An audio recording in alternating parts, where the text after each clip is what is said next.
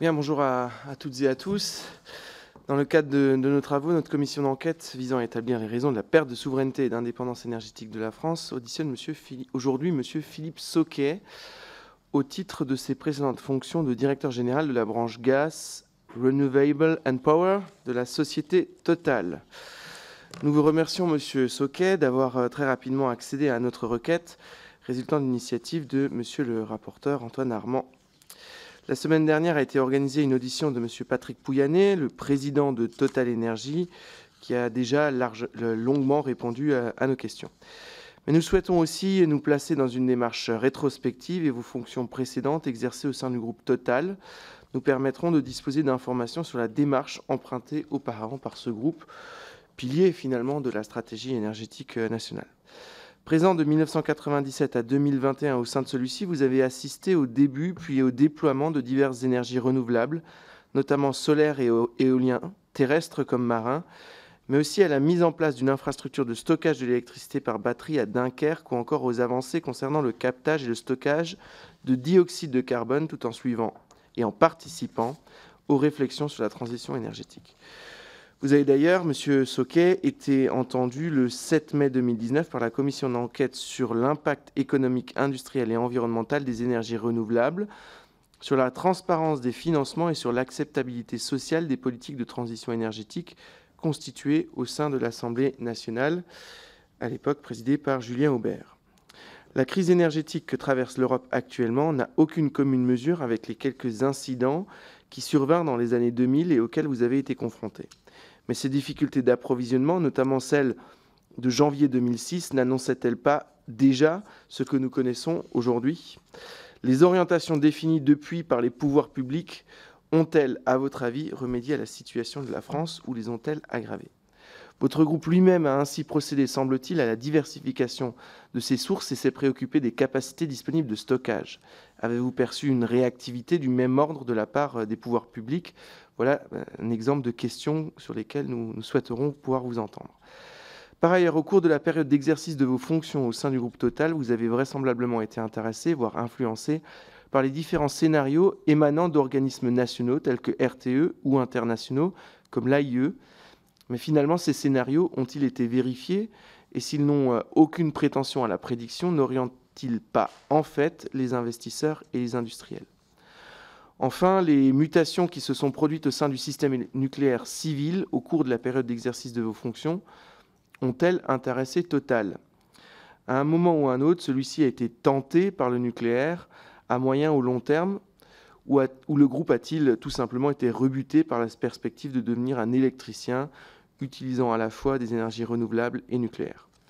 Le rapporteur, M. Antoine Armand, a préparé dans la perspective de votre audition un questionnaire qui vous a été remis afin de construire euh, l'exposé que vous allez euh, présenter. À la suite, euh, nous aurons un échange plus libre par l'exercice habituel des questions-réponses.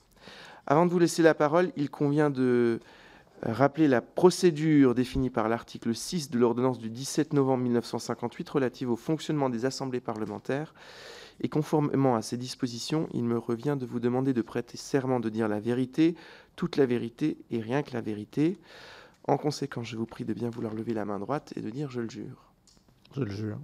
Eh je vous remercie et je vous laisse donc la parole pour un propos liminaire.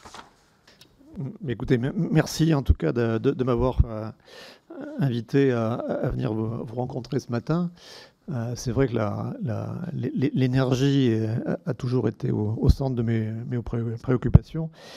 Euh, et l'énergie en ce moment est, au, semble-t-il, au centre des préoccupations de, tous nos concitoyens. Et, donc le, sujet, le sujet d'importance. je, vais revenir un petit peu sur, sur mon parcours et pour, pour vous expliquer un petit peu dans la dans, la durée, quelle a été la, stratégie de, Total dans le monde, dans le monde de l'énergie et comment on est arrivé à définir le, Total, Total Énergie aujourd'hui que, vous connaissez.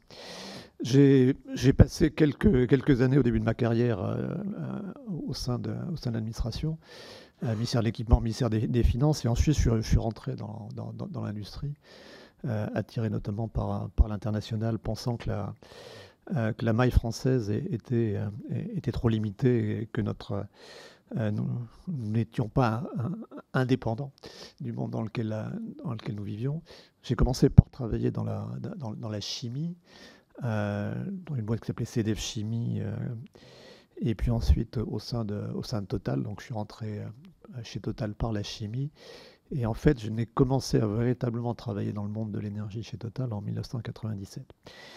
Et en 1997, euh, je me suis posé la question d'aller travailler dans, le pétrole, qui était l'activité majeure de, Total, euh, euh, ou dans un autre secteur qui commençait à, croître, qui était le domaine du gaz. et dans le domaine du gaz, et ça fait écho à, ce que l'on voit aujourd'hui, le, gaz énergie qui est coûteuse à transporter, parce que sa densité énergétique est, faible, et, et donc le, dilemme euh, des, groupes euh, euh, qui cherchent des hydrocarbures, sachant que vous ne savez jamais trop si vous allez trouver du pétrole ou du gaz quand vous ferez un puits, en général vous trouvez les deux. mais autant le pétrole ne coûte pas très cher à transporter, et donc une fois que vous l'avez identifié, vous pouvez le produire et vous allez le vendre sur des marchés mondiaux sans, sans problème. vous le voyez aujourd'hui, on y reviendra, mais il n'y a pas de problème aujourd'hui sur l'approvisionnement en produits pétroliers au niveau mondial. Euh, en revanche, le gaz est beaucoup plus compliqué parce que du fait de son coût à transporter, avant de commencer à le produire, vous devez avoir identifié un, marché euh, pour savoir quel type d'infrastructure vous allez développer pour emmener le gaz sur les marchés, que ce soit des gazoducs, donc des tuyaux, euh, ou alors transporté par bateau, le liquéfié, mais euh, le liquéfié, ça demande d'avoir là aussi une infrastructure importante, une, usine de liquéfaction, un gros réfrigérateur, mais qui coûte plusieurs milliards de dollars à pièce, des méthaniers qui sont des bateaux euh, très spécialisés pour euh, transporter le gaz à, moins 160 degrés, et ensuite des terminaux de regasification qui vont permettre de réchauffer le gaz de façon, façon, façon sûre. Et donc, en 1997, euh, le, gaz est encore une, une énergie jeune euh, par rapport au charbon ben, et par rapport, par rapport au pétrole. Euh, et on commence juste à, alors juste depuis, depuis 15 ans en gros, mais on commence juste à, savoir le transporter sur les, mers, justement en le, liquéfiant. et donc dans ces années-là, euh, les groupes pétroliers cherchent à développer des marchés gaziers euh, pour pouvoir développer leur production euh, en amont, leur production, production de, gaz. et pendant un certain temps, la discussion se concentre autour de négocier des contrats long terme avec les monopoles d'importation. Dans tous les pays, en général, il y, avait des monopoles d'importation de gaz. On a connu Gaz de France en France. Et puis c'est une période où la croissance est telle que tous les pays pratiquement euh, vont commencer à, libéraliser leur, leur, marché énergétique. C'est le cas en Europe avec les directives de 97, mais c'est le cas aux États-Unis, c'est le cas en Amérique latine, c'est le cas même au Japon, c'est le cas même, en Chine. Euh, donc les, les, monopoles sont en train d'être supprimés et donc il faut aller chercher des clients pour arriver à, développer nos, projets. Et donc, euh, je vais rentrer dans, cette, euh, dans cette aventure-là en développant donc, euh, des, marchés, des accès marchés pour nos, productions, nos productions de, gaz. Ce faisant, nous sommes aussi rentrés dans l'électricité. Pourquoi? Parce que la moitié du gaz qui est consommé sur cette planète, en fait, sert à, à produire de l'électricité. Et donc, vous pouvez vendre à vos clients du gaz, mais vous pouvez aussi leur vendre de l'électricité. Et donc on va aussi regarder si on n'a pas plus intérêt à vendre euh, de l'électricité à, ses clients. Et au départ, c'est de l'électricité fabriquée à partir de gaz. Et puis une fois qu'on va avoir acquis des, clients euh, en électricité, ben, on va se rendre compte euh, que produire l'électricité à partir de gaz, c'est pas forcément l'optimum. Euh, qu'il y a des moments euh, où le, prix du gaz est tellement élevé qu'il est plus élevé que l'électricité, donc euh, ça n'est pas rentable de faire fonctionner votre centrale à gaz. Et donc on va commencer à regarder d'autres types d'énergie électrique.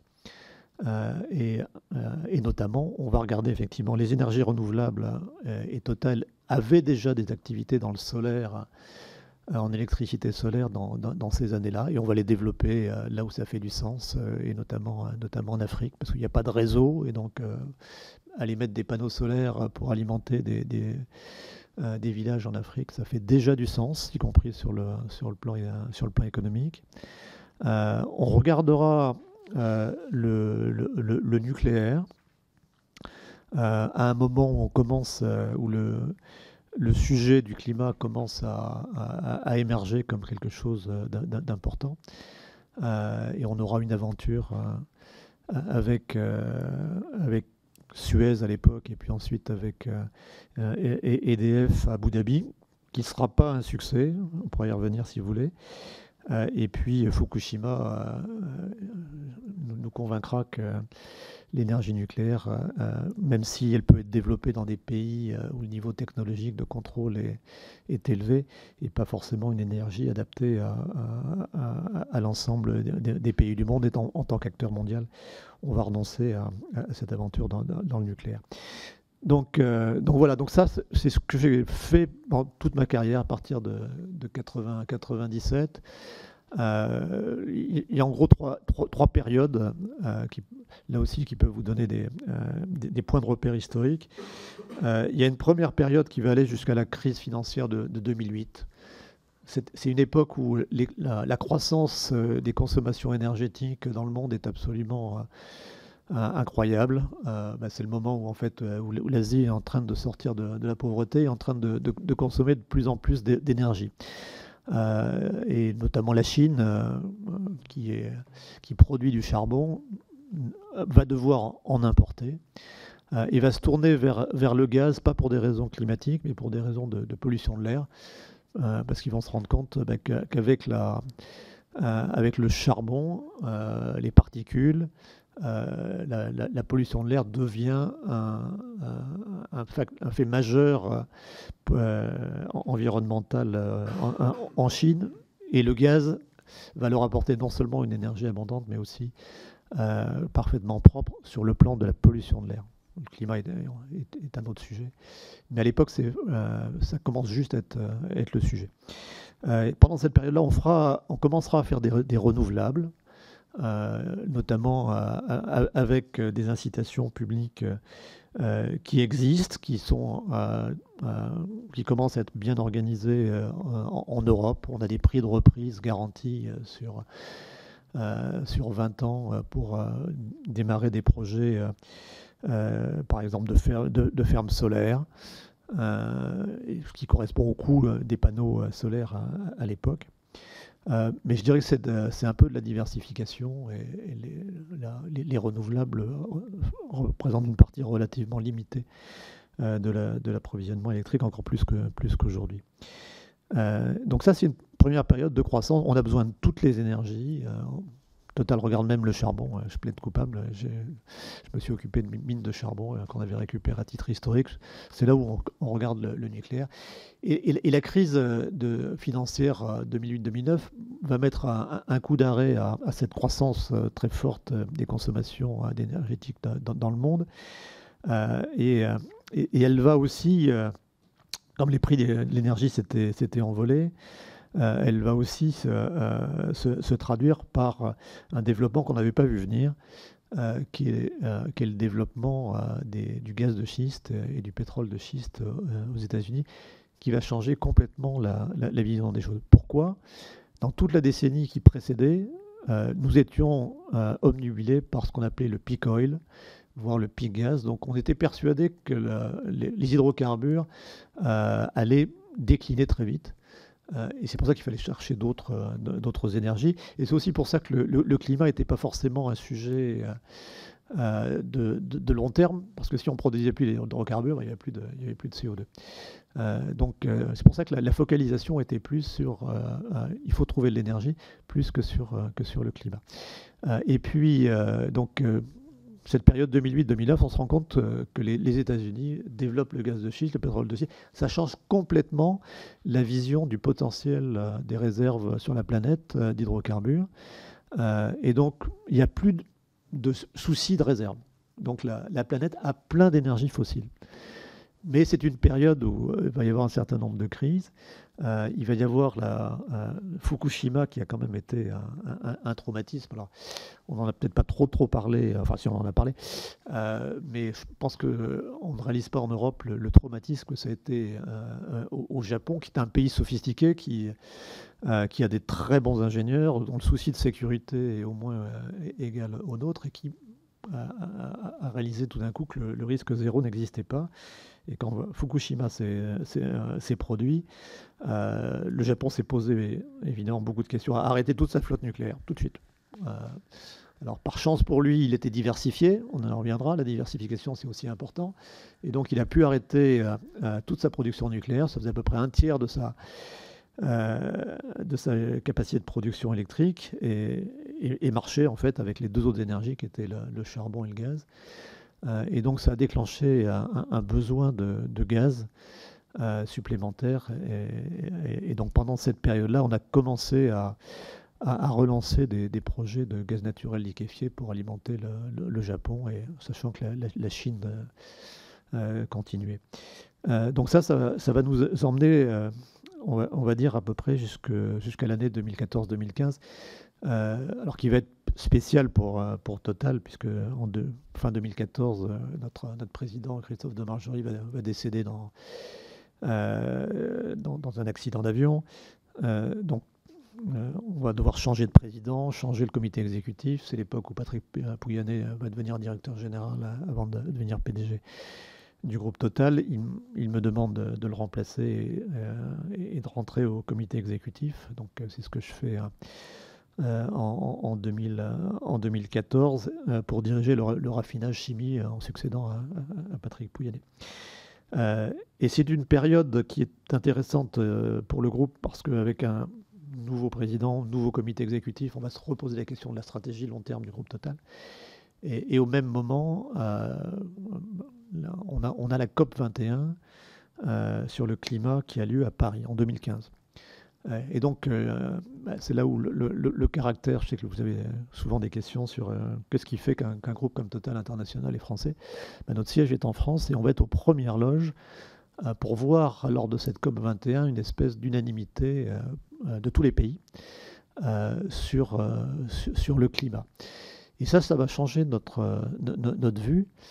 Euh, sachant que la période précédente, je ne l'ai pas mentionné, mais la période précédente à la suite de la crise financière, euh, la plupart des États ont, eu des soucis, euh, des soucis d'équilibre budgétaire, et donc là, on, réduit les soutiens aux énergies renouvelables. Et, beaucoup d'entreprises renouvelables ont fait faillite.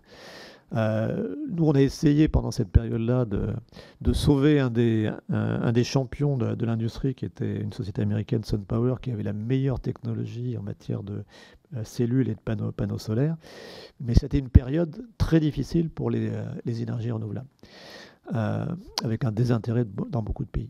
Et 2015 change la donne parce que là, on a vraiment le sentiment que les États, cette fois, sont, sérieux euh, et veulent effectivement euh, réduire l'empreinte l'empreinte carbone. Et donc, on se livre au, niveau total à une réflexion, réflexion stratégique, on implique toutes nos, nos, équipes de par le monde. et ce qui va en sortir, ça va être une volonté de transformer Total d'un groupe euh, producteur d'hydrocarbures, donc euh, pétrole et gaz, en un, groupe euh, qui va s'intéresser aux nouvelles énergies et notamment, notamment, notamment l'électricité. Et l'électricité, pas seulement comme aval gaz, mais l'électricité en tant qu'énergie pour elle-même, et donc avec euh, la, volonté d'être performant en, en, électricité, autrement dit, euh, d'être capable de produire de l'électricité par tous les moyens qui sembleraient les plus, économiques et les plus, appropriés et qui correspondraient à la demande de, euh, nos clients, que ce soit du renouvelable, que ce soit de, de, l'éolaire, du solien, mais, aussi avec le, besoin de leur assurer un, approvisionnement fiable, ce qui est aussi un sujet important. Euh, et donc on décide euh, de, changer la stratégie du groupe dans ce sens-là. On décide de créer une nouvelle branche gaz renouvelable électricité qui va porter cette ambition de développer euh, cette, volonté de faire évoluer le, visage, le visage du groupe. Et à l'époque, Patrick Pouyanné va me demander de, à la fois de diriger cette, cette branche que l'on crée, et à la fois d'être pendant un temps également le, patron de la, stratégie du groupe pour rendre cohérente le virage du groupe dans sa stratégie globale et, également à travers la, création de la branche euh, de construire les, activités, euh, les actifs. Euh. Donc voilà, je, vous dis ça pour essayer de vous donner un peu de perspective dans le temps, comment on en est arrivé là. Alors après la, suite qui est plus récente et pour laquelle vous aviez souhaité m'entendre, je pense que Patrick vous vous, en, a parlé, et puis maintenant je, crois qu'elle est, elle est, connue, mais c'était clairement une, une, période où on a développé, développé le gaz, parce que ça correspondait pour nous, même s'il y, a beaucoup de, discussions là-dessus, mais au moyen le plus, euh, le plus économique et le plus rapide, euh, et donc le plus sûr pour réduire les émissions de, CO2 sur, sur, la planète. Euh, et ce n'est pas un hasard si beaucoup de pays, que ce soit le Japon, la Corée, la Chine, l'Inde maintenant, même si le souci de réduire les émissions de carbone est quand même pas tout à fait le même euh, au niveau de, de, l'Inde que celui que, que l'on a en Europe. Euh, mais plus près de nous, l'Allemagne aussi a fait, a fait, ce, fait ce choix. Donc la, priorité, ben, une des priorités, parce qu'il y en a plusieurs, euh, sachant qu'il n'y a pas d'énergie idéale, hein, donc on pourra revenir, mais il n'y a pas d'énergie idéale. Donc on a besoin de, de plusieurs types d'énergie.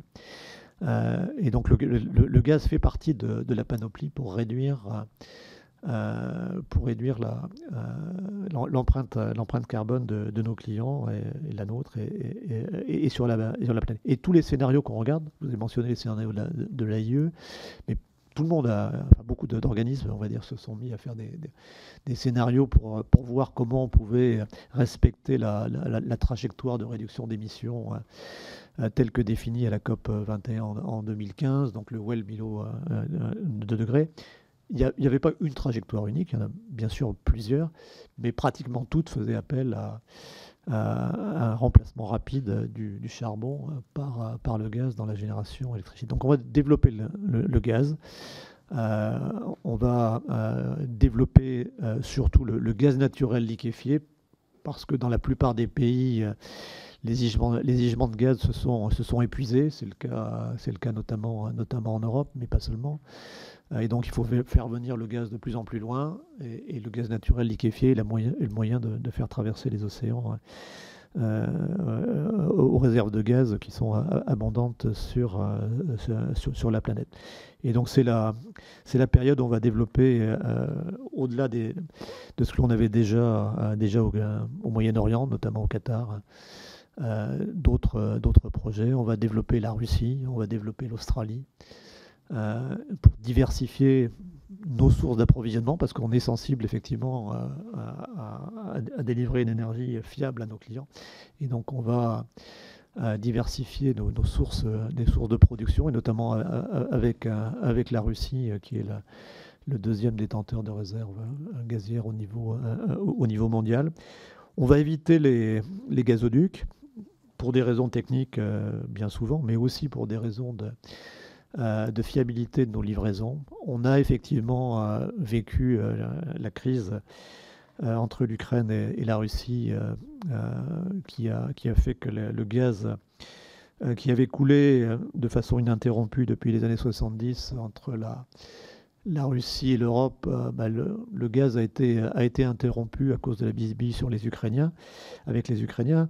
Euh, les Européens y étaient absolument pour rien, mais simplement les, Russes et les Ukrainiens n'arrivaient pas à se mettre d'accord euh, sur le prix du gaz facturé à l'Ukraine. Euh, la Russie, à un moment, a, décidé de couper le gaz aux Ukrainiens, mais en fait, comme les tuyaux qui, qui délivraient le gaz euh, à l'Europe passée par, par l'Ukraine, ben, coupant le gaz pour les Ukrainiens, ben, les Ukrainiens, qu'est-ce qu'ils ont fait? Ils ont pris le gaz qui était destiné aux Européens et les Européens n'avaient plus assez de gaz. Donc c'est ça la crise 2006-2007. Donc s'il en était besoin, elle a rappelé à tout le monde qu'un gazoduc, euh, c'est extrêmement dépendant de tous les pays de transit. Et donc euh, donc la fiabilité est, toujours sujette à caution. C'est aussi pour ça que les, que, les, Russes, qui ont bien, su, bien reçu la leçon, vont vouloir développer des gazoducs euh, qui vont directement de Russie en Europe.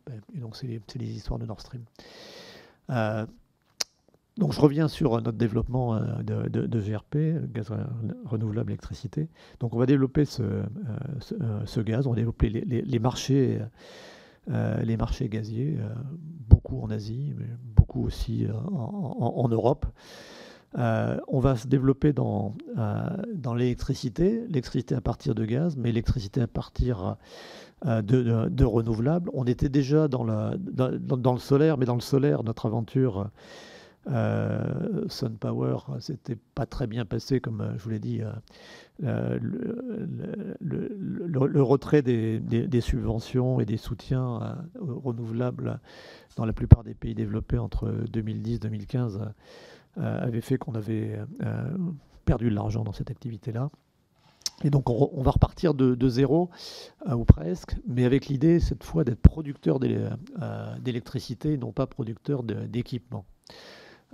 Donc on va continuer avec SunPower, et SunPower existe toujours. Euh, et on a euh, remis d'aplomb euh, SunPower, y compris en l'alliant avec des partenaires chinois. Mais on va développer surtout la production de solaire, on va développer la production d'énergie éolienne. On va revenir dans, l'éolien. On avait fait une petite expérience qui s'était révélée tellement concluante, faute d'acceptabilité en France euh, de cette, euh, de cette technologie. Mais là, là on, va y, on va y revenir. Euh, et donc, après, et on va faire d'autres choses qui ont surprise. On a, on a, racheté Saft, qui est donc un fabricant de batteries, qui était un fabricant de batteries avec une technologie remarquable, mais qui s'intéressait pas trop au marché de, l'énergie. Donc, on va, on va racheter Saft. C'était la, première acquisition qu'on a faite en, en 2016. Euh, et pourquoi? Parce qu'on pensait qu'il c'était important de développer des, batteries euh, pour euh, pallier à une partie de, l'intermittence des énergies renouvelables, solaires et éoliens, qui malheureusement ne, produisent, pas, produisent pas tout le temps. Donc les batteries étaient une, des façons de, pas la seule, mais une des façons de, de résoudre cette, cette difficulté. On fera aussi, euh, dans un autre sujet de, euh, souveraineté euh, énergétique, le, projet, le projet ACC, donc de batterie, donc de gigafactory européenne de batterie à destination des, véhicules électriques, donc pour, pour la mobilité. Et puis on va faire des tas, d'autres choses qui correspondent plutôt à la, génération d'énergie qui va commencer juste d'être développée. Euh, on va développer euh, des biotechnologies, du, biogaz notamment. On va acquérir Fonroche, euh, qui était le leader français du, biogaz, parce qu'on est convaincu que les, bios ont un rôle à jouer, notamment pour fabriquer de l'énergie liquide et de l'énergie gazeuse. Euh, on va euh, également s'intéresser euh, à, l'hydrogène, l'hydrogène vert, sachant que c'est une technologie compliquée, coûteuse. L'hydrogène n'est pas un gaz facile à, manipuler, mais la planète va avoir besoin de gaz. la planète ne peut pas fonctionner simplement à partir d'électrons. Si vous avez une chose à, retenir dans l'énergie, c'est que les liquides, ça se transporte facilement et ça a une forte densité énergétique. Euh, le gaz, ça se transporte plus mal euh, euh, et ça a une plus faible densité énergétique, mais c'est quand même stockable à, horizon de, de, 6 mois. On, fait du stockage saisonnier en gaz. Les électrons, ça se stocke très difficilement. donc bien sûr, il y, a, des batteries, mais ça coûte, coûte très cher et vous ne pourrez jamais stocker de, l'électricité en grande quantité pour, pour une maille saisonnière. Donc il faudra passer toujours par des molécules et donc le euh, les molécules décarbonées, euh, bah, ça peut être du, biogaz, ça peut être aussi de l'hydrogène et, de l'hydrogène vert. Euh, ce qui pose d'autres problèmes, puisque pour produire de l'hydrogène vert, il faut aussi produire de l'électricité, donc il faut avoir une surcapacité d'électricité, déjà comme on a passé. donc il faut de, l'électricité pour produire cet hydrogène. Mais, on, va faire, on va commencer à regarder les premiers, projets. Alors maintenant que j'ai quitté Total, je continue à m'intéresser d'ailleurs à l'hydrogène vert, parce que je pense que c'est euh, une énergie qui va véritablement euh, euh, devoir se développer plutôt aux horizons de 2025, 2030, 2035, mais c'est vraiment une énergie dont on, va avoir besoin pour, si on est sérieux avec les trajectoires climatiques. mais on va déjà commencer à le regarder, enfin je vais déjà commencer à le regarder chez Total. Et puis il y a l'histoire des, des, puits de carbone que vous avez mentionné parce que pour assurer la neutralité carbone de, la planète, on va avoir besoin encore d'hydrocarbures. beaucoup moins que ce qu'on a aujourd'hui, c'est clair, mais on va en avoir besoin parce que bah, toute la chimie, bah, les médicaments, l'industrie pharmaceutique, ça fonctionne aussi avec du carbone. Euh, et il y a d'autres euh, industries qui vont avoir du mal à, fonctionner sans, carbone. Donc il y aura probablement toujours besoin d'une production d'hydrocarbures. Euh, et donc il faut pouvoir stocker le carbone qui sera dégagé par ces, énergies, fossiles. Et donc il y, a, deux façons de stocker le carbone, on, a identifié deux. Ben, le stocker de façon géologique, et on va faire le premier projet de stockage industriel en Norvège euh, euh, qui s'appelle Northern Lights, donc, dont on a démarré la, construction euh, juste avant que je, que, je quitte le groupe Total. Et puis on va s'intéresser aux puits de carbone naturels. donc faire pousser des forêts. Alors vu de loin, tout le monde nous dit bah, c'est facile, pourquoi on a besoin de, de groupes tels que Total pour faire, faire pousser des arbres. non, c'est très compliqué. C'est très compliqué de, faire de vrais de vrais puits de carbone naturel durables, euh, parce qu'il ne s'agit pas simplement de, faire pousser, euh, pousser, des arbres, il faut aussi s'assurer que euh, les populations locales vont pas avoir la tentation de venir couper les, arbres que vous, aurez, que vous aurez plantés. Et donc c'est tout un écosystème qu'il faut, faut construire, qui demande de comprendre l'agronomie. Alors j'ai recruté à l'époque des ingénieurs agronomes, parce que nous on n'y connaissait rien, je peux vous dire, chez Total. Mais voilà, mais donc c'est un autre sujet, mais qui est, qui est, aussi un sujet important et, qu'on a développé pendant toute cette période-là. Donc voilà, et, bon, et en 2021, donc j'ai pris, j'ai pris ma retraite parce qu'on a une règle tacite dans, le groupe, mais que je me suis appliqué, qui est, de laisser la place aux jeunes. Et donc, euh, donc je suis parti en, 2021 avec euh, un groupe euh, bah, qui est en train de se rebaptiser Total Energy, avec une branche gaz renouvelable électricité qui était devenu le, cinquième acteur en matière de renouvelable, probablement le leader mondial en, termes de solaire. mais en tout cas, clairement un des, premiers, des cinq premiers acteurs au niveau, au niveau mondiaux et qui représentait plus, de, plus du quart des, investissements du, groupe, euh, du, groupe Total et, et, à ce titre-là, un des tout premiers investisseurs au niveau mondial dans les, dans. Donc, donc, voilà, excusez-moi d'avoir été un petit peu long, mais j'espère que ce n'est pas pour parler de ce que, de, que j'ai fait à titre personnel, c'était surtout pour vous, expliquer un petit peu euh, comment on a été, arrivé là. Euh, et, et, quels avaient été les, les, moteurs qui avaient conduit les changements chez Total. Alors, je ne sais pas si. Alors maintenant, je peux m'arrêter là et puis répondre aux questions que vous voudriez me poser. Ou... Oui, on va, on va vous poser des questions. Ça, permettra au fur et à mesure de, de compléter encore. Euh, je, vais débuter. Euh, j'ai trois questions qui me viennent euh, suite à, votre propos. La première. bon, vous, parlez finalement de, de, la nécessité de diversifier pour, pour sécuriser. Euh, la France a été traversée ces dernières années par un, débat sur euh, une forme de fin de la diversification euh, des hydrocarbures liquides entre le gasoil et l'essence. quel regard vous portez au regard des enjeux conjugués de, pollution de l'air et donc de technologie de combustion et d'émissions de, de, CO2 et donc de, de capacité euh, énergétique euh, du même litre euh, de, carburant. Oui, alors sur, le, sur, le, sur, le, sur le plan pétrolier, comme je vous l'ai dit, le pétrole, ça se transforme, transporte très, très facilement. Le, le prix d'un baril de pétrole, c'est à peu près 80, 90, 100 dollars. Avec 2 dollars, euh, donc 2% du prix, vous, lui faites traverser la planète.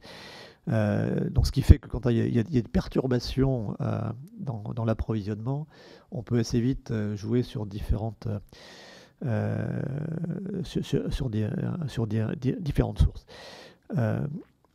ce pétrole, il n'est pas utilisable directement, donc il faut le, il faut le raffiner. Et quand vous raffinez du, du pétrole, donc dans les raffineries, on en a, en, France, euh, chez Total notamment.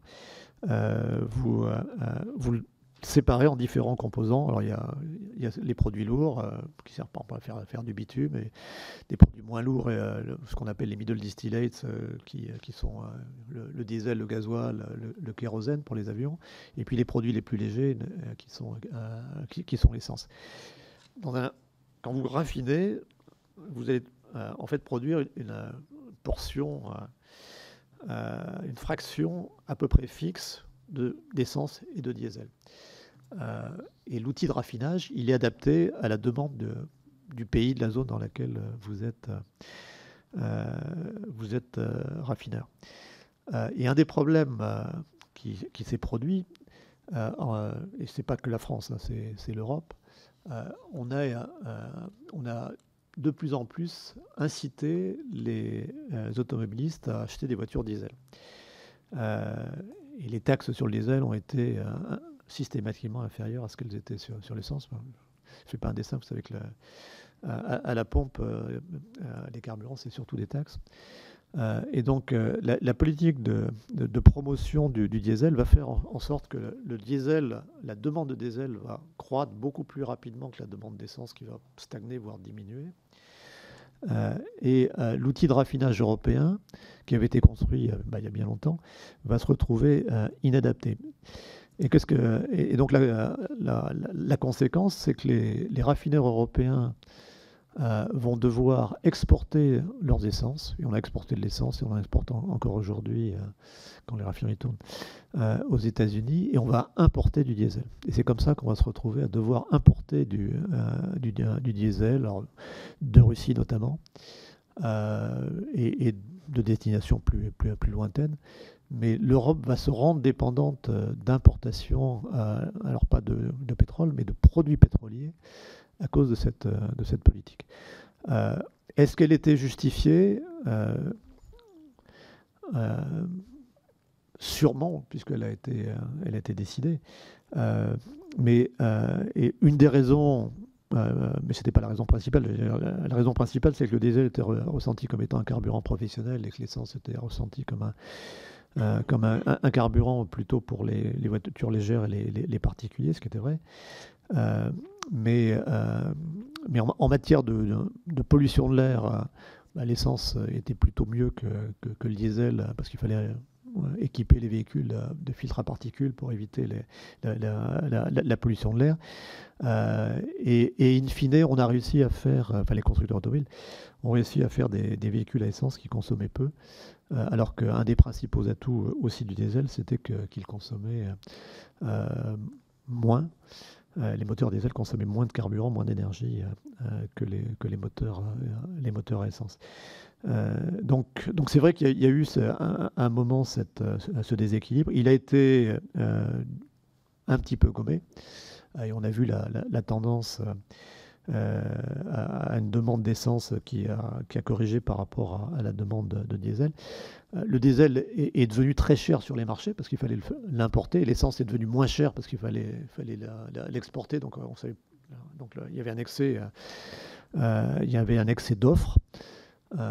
et, donc ça aussi, ça, ça, conduit les automobilistes à regarder différemment le, coût économique entre une voiture à essence et une voiture, euh, euh, voiture diesel. Mais on est quand même toujours dans cette situation-là. Euh, et donc, quand on a dû arrêter, enfin, quand, la France, quand l'Europe a dû arrêter d'importer du diesel de, Russie, il a fallu trouver d'autres sources d'importation parce que l'outil de raffinage européen ne, sait pas produire autant de, diesel qu'il en, est, consommé. Mais bon, ça n'a pas été un, énorme problème parce que justement, les produits pétroliers, ça se transporte bien. Et donc, Total en particulier avait une raffinerie en Arabie Saoudite qui pouvait euh, pallier à, l'arrêt des importations de, diesel russe en France. Donc, de votre point de vue, finalement, ce, débat sur le basculement euh, de la, consommation du, gasoil vers l'essence, c'est le mouvement qui a été organisé par les pouvoirs publics ces dernières années. C'est plus euh, une question de marché qu'une question environnementale. Oui, parce qu'encore une fois, sur le plan environnemental, euh, bah, le, bilan était, était mitigé en faveur du, diesel.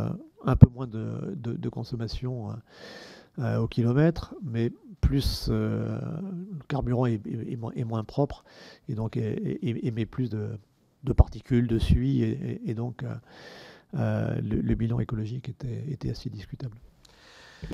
Dans, dans, les, dans les quêtes d'énergie nouvelle, finalement qui animent vos travaux et votre groupe à partir de 2014, euh, vous avez parlé du, des carburants alternatifs, donc du biogaz, du bioéthanol. Euh, est-ce qu'il est y a d'autres formes de recherche euh, sur des carburants liquides ou, gazeux autres que ceux issus de la transformation de produits agricoles Alors, je vais dire, toute l'énergie qui est sur la planète, elle, vient, elle vient, du Soleil.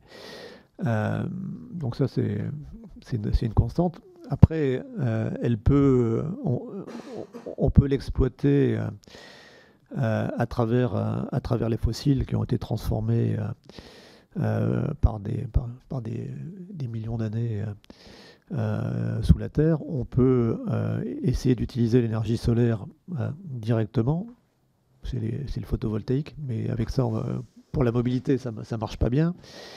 Euh, ou alors on peut passer par, par les plantes, euh, puisque les plantes bah, euh, transforment l'énergie solaire et, la stockent, et donc on peut aller chercher cette, cette, énergie, et donc le, cycle de, production d'énergie des, plantes est, plus rapide que le cycle, évidemment, des, énergies fossiles.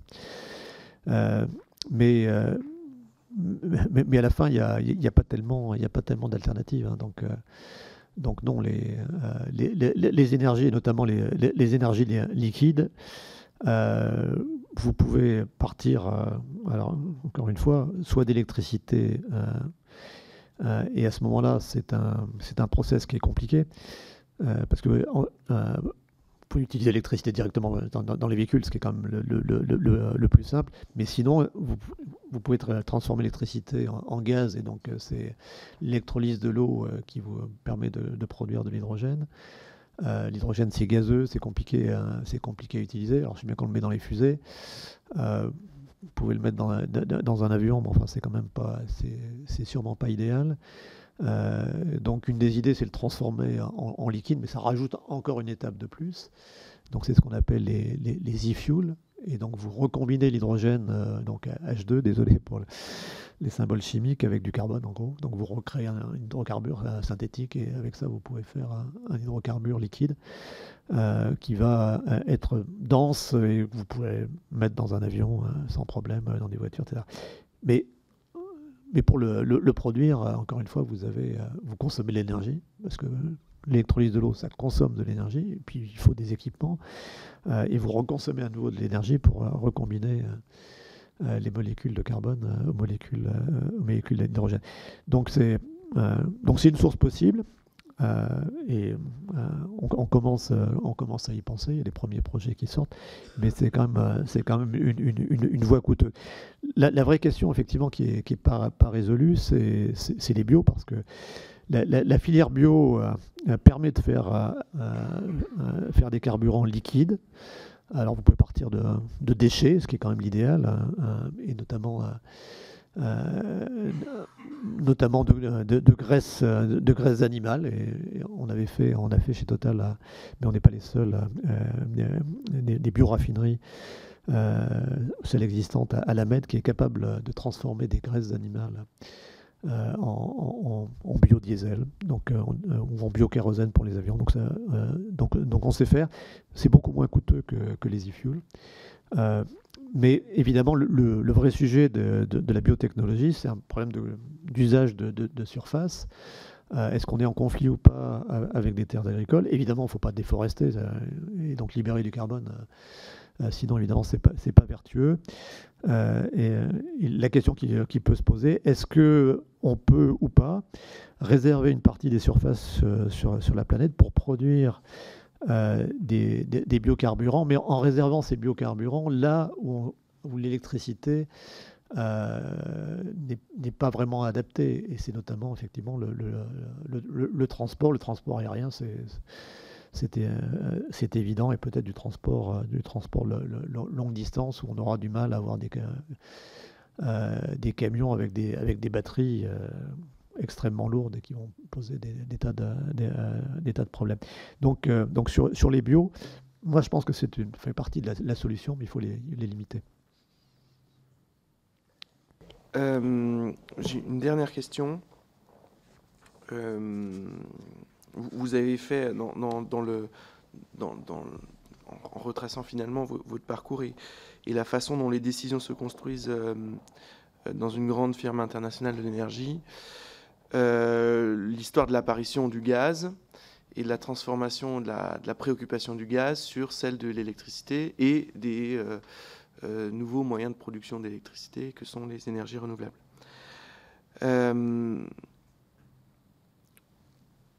Si on raisonnait un peu vite, on pourrait en conclure que euh, l'apparition euh, des ENR, intermittentes notamment, euh, est une action de lobbying des gaziers, si on raisonnait un peu vite.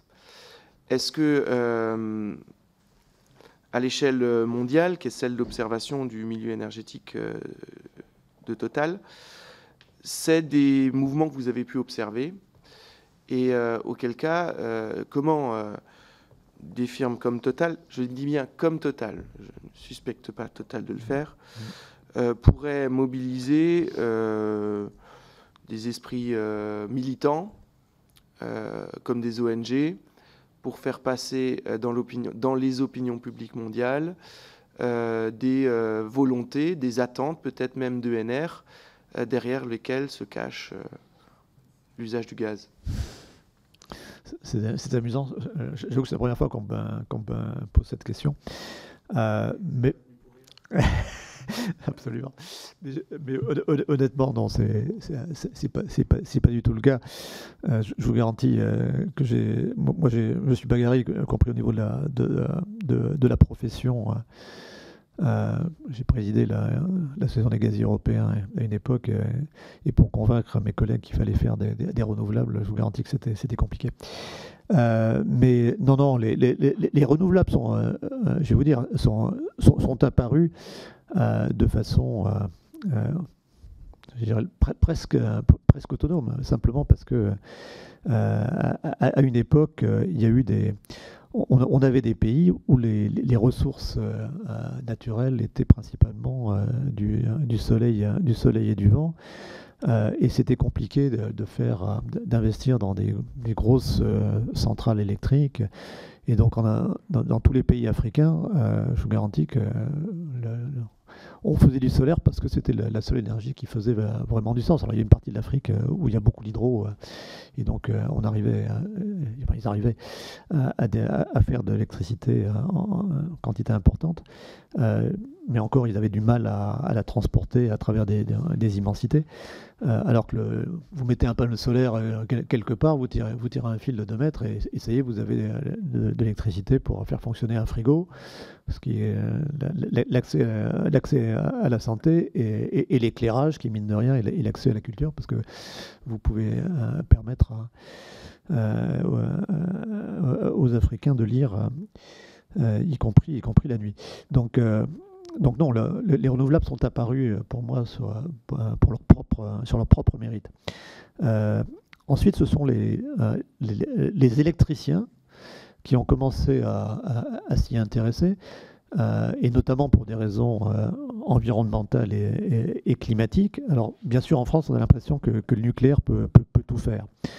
Euh, bon, ce qu'on est en train de voir en ce moment, c'est que c'est pas quand même une évidence. Et aujourd'hui, si la France va pouvoir passer l'hiver, et, je le, souhaite, c'est grâce aux centrales charbon, centrales gaz et aux centrales renouvelables qui, fonctionnent. Euh, pour pallier euh, la défaillance euh, de la moitié ou presque de notre parc nucléaire. mais dans beaucoup de pays, le, nucléaire est considéré comme une énergie marginale. Au niveau mondial, c'est 5% de l'énergie primaire mondiale qui est consommée à partir, à, partir de nucléaire. Il y a beaucoup de, de craintes des accidents, et encore une fois, bon, on a eu Free Island aux États-Unis, on a eu Tchernobyl, on, a eu, on a eu Fukushima. Euh, je sais bien que mon ami Jean Covici dit euh, bon, c'est pas très grave s'il y a un accident nucléaire ça fera moins de morts que, que, les, accidents de la route. mais quand même, je pense qu'il y a, y a une vraie limite à, l'utilisation de cette, de cette énergie dans, dans, beaucoup de pays. Et, même en France, attention, hein, on a ouvrir un nouveau site euh, nucléaire, c'est compliqué, c'est compliqué en France. Euh, le nucléaire demande beaucoup de refroidissement. Alors, il y a d'autres technologies dans le nucléaire. Pour ça qu'il faut faire attention. moi, je fonde beaucoup d'espoir euh, sur de, nouvelles technologies dans, dans, le nucléaire. On pourrait parler de la fusion, mais ça, c'est pour même pas mes petits-enfants, c'est euh, pour les enfants euh, de mes petits-enfants, de mes petits-enfants. Mais, euh, mais la technologie, la technologie actuelle, il faut beaucoup de refroidissement. donc a priori, bah, vous voyez bien qu'avec le niveau de la Loire en ce moment, c'est compliqué de faire fonctionner les centrales nucléaires en, été. Donc il faut les mettre au bord de mer. Mais au bord de mer, mettre une centrale nucléaire en bord de mer, les Bretons à, l'époque en ont pas voulu et je les comprends. Euh, donc euh, donc c'est compliqué quand même. Euh, et puis il y a des pays qui n'ont pas de façade maritime, donc donc le refroidissement est, sûrement un, sujet auquel il faut faire attention. Et puis au niveau de la planète, alors c'est pas au niveau de, de, la France, mais, mais attention, avec les centrales nucléaires vient, vient l'enrichissement de l'uranium et, donc le et donc les, bah, la, matière pour faire une bombe. Euh, et donc ça aussi, ça, refroidit un, tout petit peu euh, euh, quand on vous décrit un avenir radieux, nucléaire. Donc, je reviens aux électriciens. Donc dans beaucoup de pays, les électriciens, ils avaient surtout du charbon, parce qu'aujourd'hui c'est du charbon qui est, le, moyen le plus utilisé pour produire de l'électricité. Et donc quand ils ont compris que le charbon, ça polluait l'air, euh, et que c'était pas bon pour, pour le climat, euh, qu'est-ce qu'ils avaient comme alternative? Le gaz, mais le gaz souvent il, était cher, il fallait l'importer, euh, et donc et n'était pas exempt d'émissions de carbone. Donc ils ont commencé de regarder aussi euh, les, renouvelables, euh, et donc bien avant, bien avant que, les, euh, que les gaziers, les producteurs d'hydrocarbures s'intéressent aux, renouvelables. Dans, les renouvelables, aujourd'hui, Total est, de loin la société qui est la plus, plus, avancée dans, dans, les, dans les renouvelables. regardez nos, concurrents américains, Exxon et Chevron, ils n'arrêtent pas de dire que les renouvelables, c'est une bêtise. Hein. donc, euh, donc non, il n'y a sûrement pas de, consensus au niveau des producteurs d'hydrocarbures. Ce sont les électriciens qui ont commencé à... Alors je vais dire que c'était presque des, indépendants, parce qu'au départ, c'était des petits projets euh, qui ont été développés, donc beaucoup d'indépendants, qui maintenant ont des difficultés à, passer à la vitesse supérieure, euh, qui ont des difficultés à, euh, à, opérer sur, le, sur les marchés parce que, bah, comme ils ne produisent que, par exemple, que du solaire ou que de l'éolien, bah, quand ils n'ont pas d'électricité euh, produite, euh, bah, ils ont des difficultés à fournir leurs clients. donc c'est vraiment les, électriciens qui ont pris, le relais. Donc les, leaders aujourd'hui et les grands leaders, c'est des, sont des électriciens, c'est Iberdrola, c'est Enel, EDF et Engie ont pris, ont, pris leur part. Euh, les, gaziers sont venus, après. Alors c'est vrai euh, que la, constante pour un marché électrique, c'est euh, à tout moment, il faut mettre sur le réseau autant d'électricité que consomment vos clients. et ça, c'est effectivement, c'est compliqué. C'est surtout compliqué si vous faites du chauffage électrique. Ce qu'on a fait en France, et attention, euh, l'électricité euh, ne sait pas bien gérer euh, les pointes qui sont réclamées par, le chauffage. Et donc, c'est pour ça que beaucoup de pays ont, préféré ne pas utiliser l'électricité. Nous, nous, on l'a fait. donc, c'est extrêmement compliqué de suivre la consommation des clients. Euh, et donc c'est vrai que si vous avez des renouvelables qui en plus sont, intermittentes et pas contrôlables, ben, il faut un moyen euh, qui, euh, qui, soit souple à côté. C'est vrai que c'est le aujourd'hui c'est les centrales à gaz qui fonctionnent, mais les centrales à gaz qui fonctionnent aujourd'hui, elles peuvent fonctionner tout de suite au biogaz, elles peuvent accepter de l'hydrogène décarboné. Et donc moi, je crois beaucoup qu'on aura besoin d'avoir encore des centrales, centrales gaz pour pallier l'intermittence, pour s'adapter à la variation de la demande, parce que le nucléaire, c'est pas vrai. on va pas, je veux dire, vous donner des chiffres. La, pointe de froid en France, en électricité, c'est 100 gigawatts. la pointe de, de, froid pour le gaz, c'est 150 gigawatts. Euh, si vous basculez toute la consommation de, gaz actuelle euh, euh, l'électricité, ça voudrait dire que vous, et sur l'électricité nucléaire, ça voudrait dire qu'il vous faut 150 gigawatts de nucléaire qui ne va pas fonctionner sauf pendant les heures où, où, il va faire froid, peut-être deux, jours, trois jours par an. C'est pas raisonnable, ça ne, se fera pas. Donc, il faut effectivement des, des moyens flexibles. le gaz, les centrales au gaz sont les plus flexibles qui soient de par leur technologie, c'est la technologie des moteurs d'avion. Euh, on, sait démarrer une turbine à gaz dans le même temps qu'il faut pour faire décoller, un, décoller un avion, donc c'est pratiquement instantané.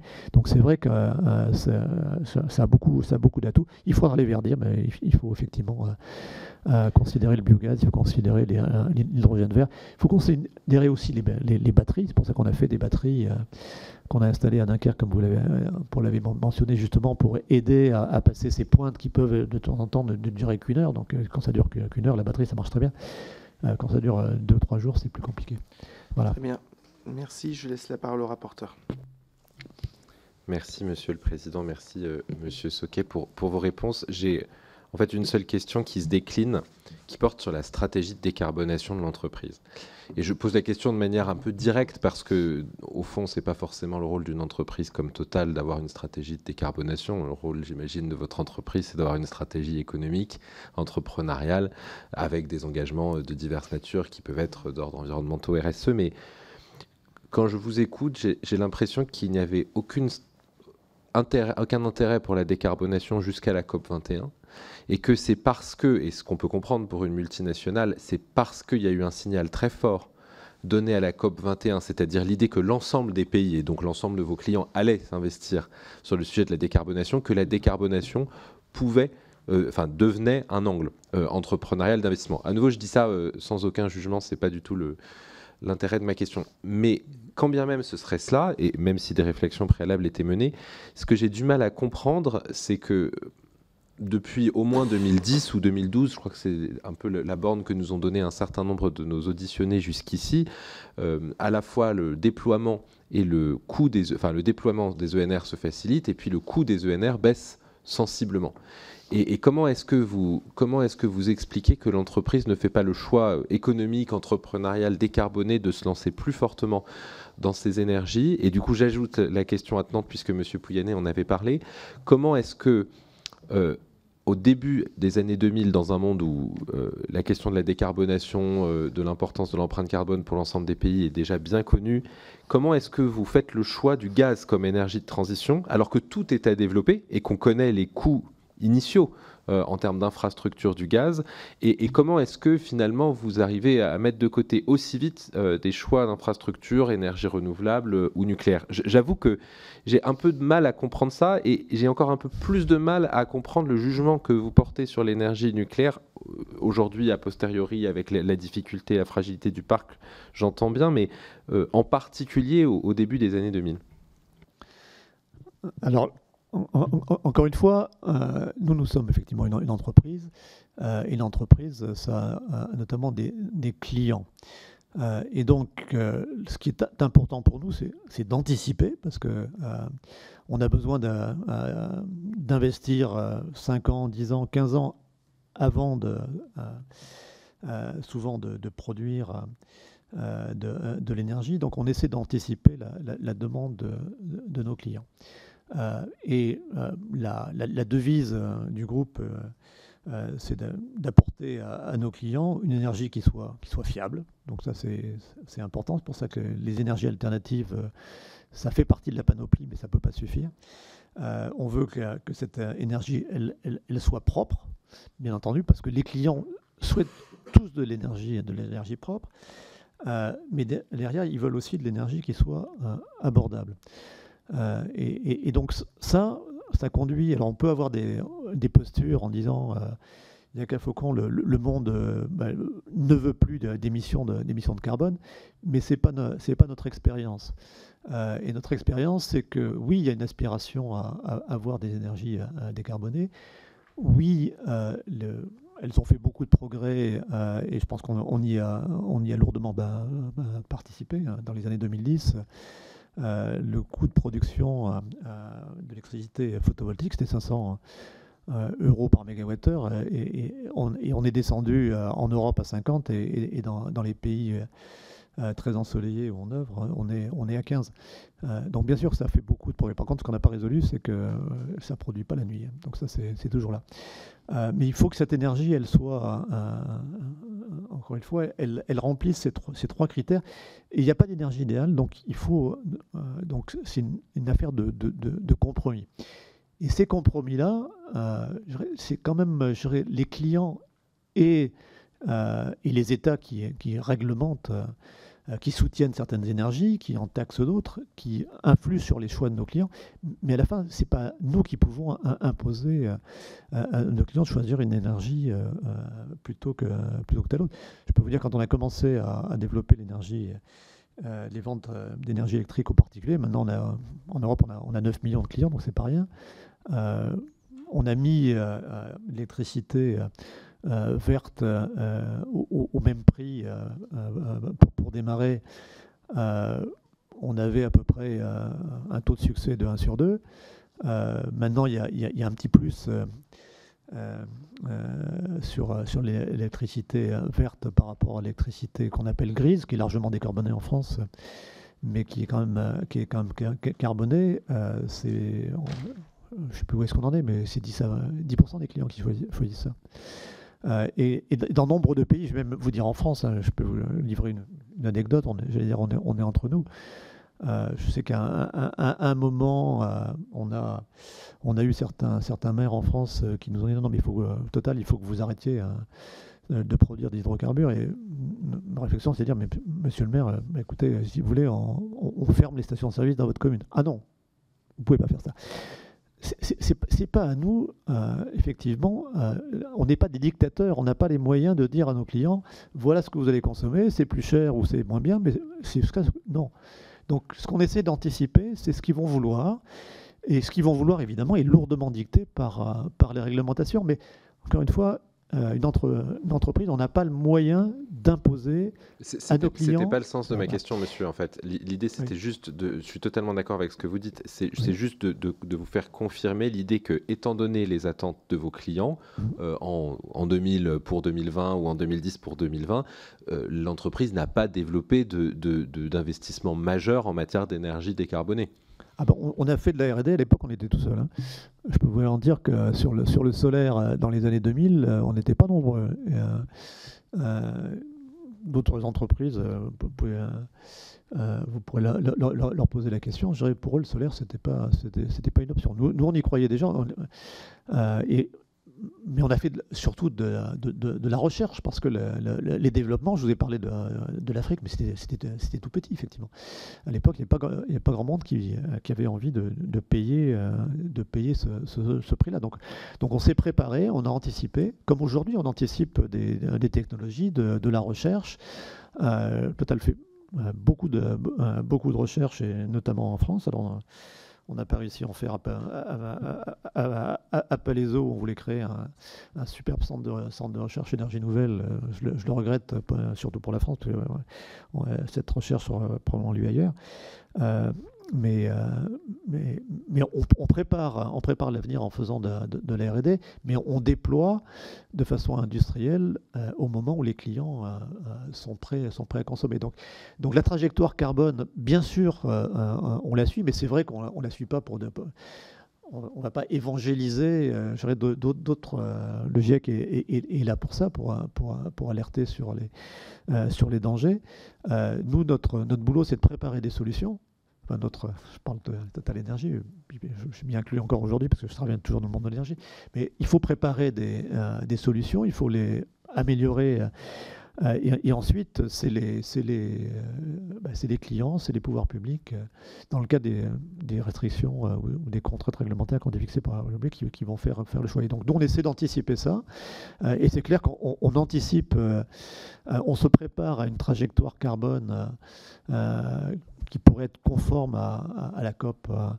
à la COP 21 qui incorpore encore, encore une fois du, gaz euh, et qui incorpore d'ailleurs euh, aussi, euh, aussi du pétrole, mais qui prévoit une, nette diminution. Et donc, donc, Total Energy, oui, se, prépare cette trajectoire-là. C'est vrai que si cette trajectoire n'est pas suivie, et je suis désolé, mais aujourd'hui elle n'est pas suivie par nombre, nombre de pays, l'Europe se met en avant et je trouve ça de façon euh, absolument, absolument admirable. Euh, on va devoir gérer le, fait que, bah, du coup, l'Europe, parce que ces énergies, globalement, sont quand même plus chères que bah, les énergies fossiles, sinon euh, il n'y aurait, pas de débat. Euh, on ne développe pas des énergies euh, fossiles simplement parce que euh, pour enquiquiner le monde, c'est simplement parce qu'elles sont moins chères et donc qu'elles sont, sont, abondantes. Mais on, se prépare à, un avenir où, l'Europe va, payer structurellement son énergie plus chère. et donc on va avoir des, délocalisations d'entreprises. On, le voit notamment en ce moment avec ce qui est en train de, se passer. les, les États-Unis ont un avantage euh, structurel parce que, à la différence des, des, Européens, plutôt que de euh, commencer de démanteler euh, leurs énergies fossiles avant d'avoir développé les, renouvelables, ils développent les renouvelables en plus. Nous, on a tendance à, vouloir appuyer sur le frein en même temps que sur l'accélérateur à côté, et c'est plus, compliqué. C'est peut-être plus vertueux, mais c'est plus compliqué.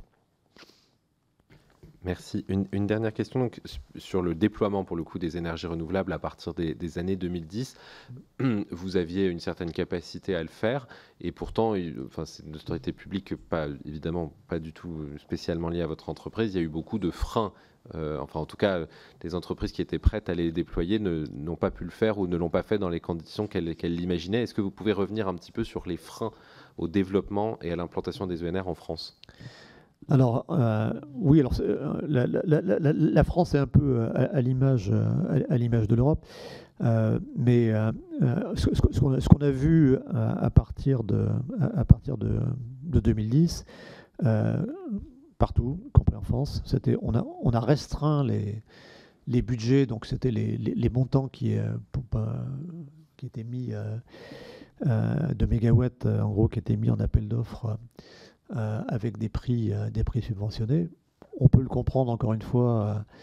Euh, l'électricité, notamment l'éolien, était déjà j'allais dire presque, presque abordable, mais il était quand même à 70-80 euros par mégawattheure. À l'époque, on pensait, on pensait que le nucléaire était beaucoup, plus, beaucoup, plus, beaucoup moins cher. On a vu après que le nouveau nucléaire euh, l'été beaucoup plus. C'est pour ça que vous avez vu que EDF euh, euh, a, demandé des, contrats également de, prix garantis au Royaume-Uni qui étaient largement supérieurs à 100 euros par mégawattheure. mais, à l'époque, on, pensait que, l'éolien était quand même cher. on pensait que le solaire était, hors de prix. Donc, les volumes ont été réduits. Dans le même temps, euh, euh, la, Chine a commencé, elle, à développer les renouvelables, a commencé à produire, euh, là j'ai parlé du solaire, les cellules et, les, et les, panneaux. L'effondrement du marché européen a fait que les fabricants de cellules et de panneaux, et Total était un fabricant à la fois de cellules solaires, on fabriquait des cellules solaires euh, en, Belgique, on fabriquait des panneaux en France. Euh, et donc, euh, ces activités-là ont commencé à, avoir des difficultés financières importantes. Toute l'industrie qui était la plus développée en Allemagne a été nettoyée. Tout le monde a fait faillite. Certains ont été rachetés par, des, Asiatiques. mais toute l'industrie allemande a disparu. Total, nous, on a, on a souffert, honnêtement, euh, donc, pendant cette période-là. On a réussi à maintenir les, usines de panneaux solaires qu'on avait, avait créés. On en avait une à Toulouse, une, une, à, Carlin. Et, là, l'Europe les a, protégé l'industrie européenne d'imports euh, trop massifs euh, en provenance d'Asie, notamment sur les critères environnementaux. Et puis, il y a eu un moment, euh, c'est pas si loin que ça, où l'Europe a décidé qu'elle voulait lever ses barrières parce que limiter les importations de panneaux chinois, ça renchérissait le coût de production de, l'énergie solaire européenne. Et donc, euh, la protection a été euh, démantelée et là, les, usines de, panneaux, euh, quand je suis parti, elles existaient encore, mais je crois que maintenant les, deux, sont en, train de fermer. Donc voilà, donc c'était une expérience honnêtement qui été, qui, a compliquée et je peux vous garantir que aussi bien en interne qu'en externe, nous étions énormément critiqués pour vouloir continuer à faire des énergies renouvelables. Madame Cousin oui, moi j'avais quelques petites euh, questions et réflexions. Vous parlez de développer, mais euh, vous n'avez pas du tout parlé de recyclage. Et parallèlement, vous nous parlez de développement de forêts, alors qu'on sait que par exemple des éoliennes sont parfois enterrées dans euh, certaines grandes forêts primaires et c'est pas trop compatible à mon sens avec l'idée de recycler et de remettre en en, circuit euh, des, matériaux. Après, euh, pour le solaire, euh, pourquoi n'avez-vous pas développé carrément pour les particuliers afin de diminuer directement leur, leur facture, puisque ça impacte directement les consommateurs? Toujours avec l'idée d'un recyclage, évidemment, puisque les, panneaux solaires, c'est quand même du, du, du, verre, donc c'est facilement recyclable. Et puis, quid du thorium? Vous n'avez pas du tout parlé de ce, comme je dis, voilà. Merci. Euh, alors, le, euh, le, recyclage, euh, alors c'est absolument, c'est absolument fondamental et vous avez, vous avez, vous avez raison d'en parler. Dans, dans, tout le développement qu'on est en train de faire vers les énergies renouvelables, on va faire appel de plus en plus à un certain nombre de, de métaux, de minerais, qui jusqu'à présent étaient produits de façon euh, suffisante, mais euh, avec euh, l'explosion, parce que c'est quand même une explosion à laquelle on est en train d'assister des, énergies renouvelables, on va avoir des, des, tensions sur nombre de, de, minerais. et donc, donc c'est vrai dans le domaine des batteries notamment, c'est vrai dans le domaine des panneaux solaires, c'est vrai tout simplement dans le, domaine de l'électricité, parce que diminuer l'empreinte carbone, ça va conduire à, développer beaucoup l'électricité. Euh, et donc tous ces sujets-là euh, euh, risquent de conduire à des, à des pénuries de, de, métaux, et donc le recyclage va être un des moyens d'éviter justement les, les, pénuries et, une empreinte environnementale trop forte, parce qu'on ne va pas développer des, quand même des mines à travers toute, toute la planète. alors il y, a des sujets qui sont si compliqué que ça. Euh, le silicium pour les panneaux solaires, il y en a, il y en a partout, donc c'est pas un sujet. Euh, dans les batteries, euh, on, parle beaucoup du, du cobalt, mais le cobalt, on, est en train de, probablement de, de, trouver la solution et on va faire des, batteries à ce qu'on appelle l'électrolyte solide, qui, qui, vont être plus, plus fiables et moins sujets à, à, des parts de feu. Les batteries, ça brûle, hein, vous ne savez pas, mais ça brûle. Euh, et donc le cobalt euh, est, important pour la sécurité des batteries. Euh, on, va développer, c'est de la R&D, mais on, a les premiers prototypes qui sont déjà sortis, des électrolytes solides, et on va pouvoir se passer du cobalt parce qu'on aura des batteries plus, sûres. Le, lithium, on en parle beaucoup. J'ai même entendu qu'on voulait en produire, en France. Et, point de vue indépendance énergétique, c'est évidemment une bonne idée. Honnêtement, moi je ne suis pas très inquiet sur le, sur le, sur le lithium. Il y a d'abondantes réserves, euh, notamment euh, en Amérique latine, mais aussi en Australie. Euh, donc c'est un peu comme, l'uranium, on n'en parle jamais, parce que l'uranium, il y, a beaucoup de, réserves, y compris dans, des pays qui pour l'instant sont, fréquentables. Donc donc c'est pas trop un souci d'indépendance. Le, le, lithium, c'est un peu pareil. là où on risque d'avoir des problèmes, c'est sur le cuivre. Alors c'est un peu paradoxal, plus personne n'en parle, mais avec l'électrification du cuivre, on va avoir besoin partout, et, les, réserves, bah, on a 100 ans devant nous de réserves de cuivre sur la base des productions actuelles, mais comme les productions vont augmenter, euh, c'est probablement insuffisant. Donc il va falloir beaucoup recycler le, cuivre, c'est évident. Euh, le, nickel est un vrai sujet, parce qu'on a besoin beaucoup dans, les batteries. Euh, les terres rares sont, un vrai sujet, puis là c'est un sujet d'indépendance, parce que c'est surtout la, la, Chine qui les, qui les traite. Il y a des réserves ailleurs, mais, mais la Chine aujourd'hui euh, est, quand même en situation un peu, un, peu monopolistique. Donc, donc le recyclage va, être important pour, pour toutes ces raisons-là, et il est évidemment aussi important pour des raisons euh, environnementales, euh, pour, pour récupérer tout toute l'énergie qui a été utilisée pour produire ce genre de produits. Donc les plastiques doivent être aussi également recyclés. Donc le recyclage, c'est un, sujet très, important. Vous avez parlé des forêts. Oui, aller mettre des éoliennes au cœur d'une forêt, je reconnais que c'est pas idéal, c'est même assez stupide, j'allais dire. Euh, il y a des gens qui le font, mais bon, voilà. J'espère que mes anciennes équipes font pas, font, pas ça. Donc il faut choisir euh, effectivement. Pas ça, c'est parce que, pardon, hein, mais euh, vous parliez d'une part de, développer des, forêts pour, pour donner du carbone, mais on sait que parallèlement, en Amazonie, on abat énormément de, de bois pour justement créer des éoliennes et, euh, faire les pales euh, d'éoliennes en euh, balsa notamment pour, parce que c'est un bois léger. Donc c'était un petit peu paradoxal. Voilà, oui, alors c'est clair que quand on utilise du bois, par définition, on coupe, on, coupe des arbres. Mais dans la mesure où ça reste, reste raisonnable, normalement, il y y a un cycle. Euh, donc, nous, ce qu'on avait imaginé et ce qu'on a commencé de faire pour faire des, puits de carbone, c'est d'aller dans, des endroits, alors ça n'a rien à voir avec les, les éoliennes, mais on a regardé euh, notamment l'Afrique, le Congo, euh, le, Gabon, on a regardé le Pérou.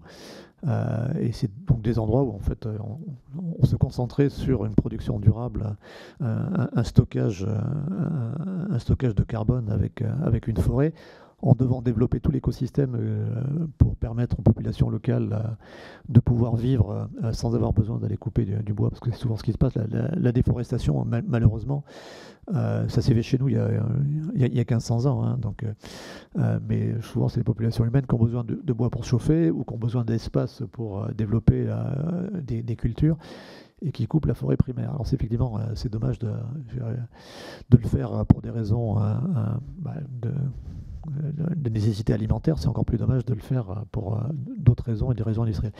Mais, mais voilà, mais euh, en tout cas, les, sujets sont, sont, séparés. Vous avez parlé pourquoi on ne fait pas du solaire auprès des particuliers? Si, si, si on en fait, c'est vrai que ça coûte un, petit peu plus cher d'avoir des panneaux sur les toits que des panneaux au sol dans des fermes solaires, mais on fait les deux. et, Total est, est, un des, est un des leaders de ce qu'on appelle la euh, la, génération distribuée, donc en gros le, solaire sur les toits. Euh, et, notamment l'intérêt, c'est que ben, on utilise des espaces euh, qui sont déjà imperméabilisés, donc et, l'électricité peut être consommée à, proximité. Donc, donc si on, le fait chez les particuliers et puis chez les, chez les professionnels, parce que vous pouvez mettre ça sur, sur le toit d'un centre commercial, etc. Euh, et puis le, le, thorium, alors le thorium, ça fait partie des, nouvelles technologies euh, du nucléaire. Il y a évidemment beaucoup de choses à, trouver au niveau, euh, au niveau de recherche dans, le nucléaire. Total a été historiquement dans le, dans le combustible nucléaire. on a été producteur d'uranium, on a été un des acteurs, des actionnaires principaux de, de, la COGEMA. On en est sorti parce qu'au moment de l'opération de fusion avec Framatome qui a donné Areva euh, on a été dilué, donc euh, avoir 5-6% euh, d'être actionnaire silencieux, ça n'avait plus beaucoup de sens pour nous. Mais, mais, le, nucléaire, encore une fois, ne me, prenez pas. Il est absolument nécessaire sur la planète. Il est absolument, je, dirais, je crois, un, choix optimal pour, pour la France. Simplement, c'est ne croyez pas que ça soit la, ça soit la panacée dans sa technologie actuelle. Il y a beaucoup de recherches à faire, le thorium, euh, on a fait beaucoup de recherches également sur, sur, le sodium. J'ai cité la, fusion, si on arrivait à, un jour à, pouvoir développer de façon économique la, fusion, c'est génial. On, a, on, aura résolu le problème, mais, c'est compliqué. Ça consiste en gros à, recréer le soleil sur Terre, donc c'est compliqué. Merci. C'est la difficulté de notre euh, commission d'enquête aussi, faire euh, la part des choses entre le processus décisionnel, la réalité vécue, le concret, la réalité économique et puis le rêve. Puisque le rêve d'une énergie infinie reste euh, une quête de tous les industriels, mais aussi de tous les pouvoirs publics, euh, vu la quantité de solutions que, cela peut, apporter, vous l'avez rappelé, la santé, mais aussi euh, la culture, qui est euh, une des principales conséquences de l'éclairage. Je vous remercie, monsieur le rapporteur, mesdames et messieurs les membres de la commission, monsieur Soquet, pour votre disponibilité et la complétude de vos réponses. Euh, je vous donne rendez-vous euh, aux membres de la commission la semaine prochaine, à partir du 6 décembre, euh, pour procéder aux auditions, notamment de Madame Catherine McGregor, directrice générale du groupe NJ, puis de Daniel Ververde, membre de l'Académie des technologies, et surtout en sa qualité d'ancien administrateur général du commissariat à l'énergie atomique. À la semaine prochaine. Merci encore pour votre écoute. Merci.